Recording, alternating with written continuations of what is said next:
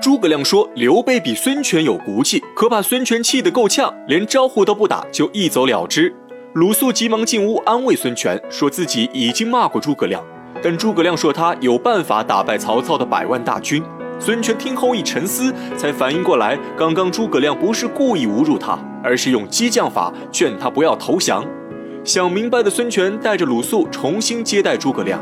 诸葛亮在席上一阵分析，指出曹操士兵大多是北方人，不擅长打水战，而且曹操大胜之后已成骄兵。一百万的实力最多只能发挥一成，只要孙刘两家联手，肯定能打败曹操。孙权一听，当场大喜，下令第二天召集文武官员商议如何起兵。夜深人静，孙权想起大战在即，难以入眠，独自在屋中思量细节。一转头，却发现张昭站在身旁。孙权问他有何事，张昭一开口就说孙权中了诸葛亮的奸计。曹操最痛恨刘备，刘备为了自保，才把他们江东一起拖下水，劝孙权三思而后行。言下之意还是希望孙权投降曹操。说完，告辞离去。这下孙权心中更加忧愁。刚好母亲吴国太赶到，看到小儿子这么难为，吴国太护犊心切，想为儿子分忧解难，提醒他想想孙策临终遗言：曹操之战属于外患，应该询问周瑜意见。孙权听后苦涩一笑，说自己早就猜到周瑜会说什么。自己忧愁的并不是战与和，而是江东文武官员一半主战，一半主和，这是江东分裂的前兆。如果自己不能把他们拧成一股绳，那自己就不配当江东之主。吴国太这才知道孙权已经想到更深远的问题，欣慰表示自己放心了。此时，周瑜在外带兵，听闻消息后，也是星夜兼程返回江东。不料刚回府中，张昭带人就来拜见周瑜。周瑜无奈接见，张昭还是老一套，让周瑜劝孙权投降。周瑜答应下来，刚打发走张昭，程普等四位老将又来拜见周瑜，表示宁死不降，让周瑜劝孙权应战。周瑜又答应下来，刚送走四位老将，诸葛瑾又带着四位大臣来了。周瑜心想：你们这还让不让我睡觉了？虽然心中不快，但表面还是微笑相迎。这波人的意思还是支持投降。周瑜听后不置可否，表示明天一起见孙权，自有主张。送走诸葛瑾等人后，周瑜脚还没落地，吕蒙带着四位将军又来了。这些都是周瑜自己的心腹，也没什么客套的。吕蒙直接说自己代表士兵请战，周瑜还是答应。送走吕蒙后，周瑜独自在院中叹气：不该来的都来了，该来的为什么还不来呢？话音刚落，有下人禀告，鲁肃带着诸葛亮来了。周瑜一听大喜，急忙出府迎接。三人在书房围炉畅谈，鲁肃直问周瑜是战是和，周瑜却说自己考虑再三，决定劝孙权投降。鲁肃一听大惊失色，急忙在一旁死命劝说周瑜。诸葛亮却一言不发，只是摇扇冷笑。周瑜问诸葛亮为何冷笑，诸葛亮表示自己是在笑鲁肃不识时务。周瑜主张投降，合情合理。鲁肃一看诸葛亮又反水了，质问他为何出尔反尔。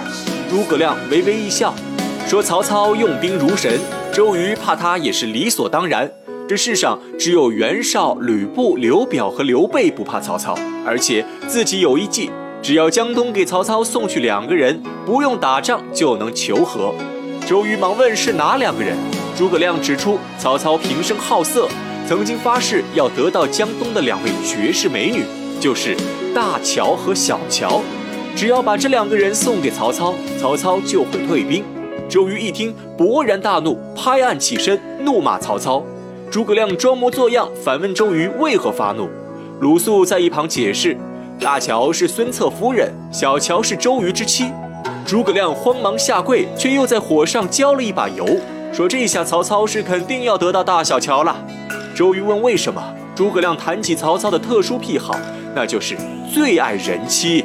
后宫十二个妃子，有十个都曾经是别人的妻妾。这下周瑜彻底爆发，决定和曹操势不两立。次日，孙权召集文武官员上堂议政。周瑜气势十足，指出曹操犯了兵家大忌，请命让孙权派自己出兵下口，只用半年时间必定大败曹操。程普等武将纷纷附和请战，在场文臣被周瑜气势所迫，没有一个敢出面反对。孙权大喜，将随身佩剑交给周瑜，封他为大都督，带兵五万迎战曹军。接着又任命张昭为总提调官，负责大军粮草征调。张昭却羞愧难当，不敢接旨。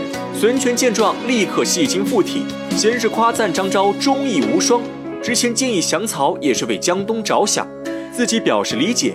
又说起张昭功绩是江东必不可少的大管家，最后弯腰恳求张昭再帮他一次。张昭被一套连环招哄得服服帖帖，内心再无芥蒂，跪在地下老泪纵横，表示会全心全意辅助周瑜。至此，江东文武团结一心，共拒曹操。孙权的帝王之术也运用得炉火纯青，军衔成名，江东霸业已成。议政结束后，鲁肃喜不自胜，为孙权的表现骄傲。周瑜却忧心忡忡，提醒鲁肃：江东虽然同心，但刘备却未必会这么想。而且周瑜更是猜中诸葛亮心思，如果他们胜了，刘备会取荆州；如果他们败了，刘备会顺势取江东。周瑜觉得诸葛亮才识超群，日后必是江东大患，想要杀死诸葛亮。鲁肃一听，急忙劝阻，结果发现周瑜面色淡定，这才知道周瑜是故意吓唬他的。周瑜思考片刻后，觉得可以不杀诸葛亮，但必须要让诸葛亮投靠江东，于是请鲁肃去劝说诸葛亮。鲁肃听后连叹三声：“难难难！”但看着周瑜坚定的目光，鲁肃又不好拒绝。突然间，灵机一动，鲁肃想起诸葛瑾是诸葛亮的哥哥，便提议让诸葛瑾去劝说诸葛亮。周瑜微笑答应，让诸葛瑾试试。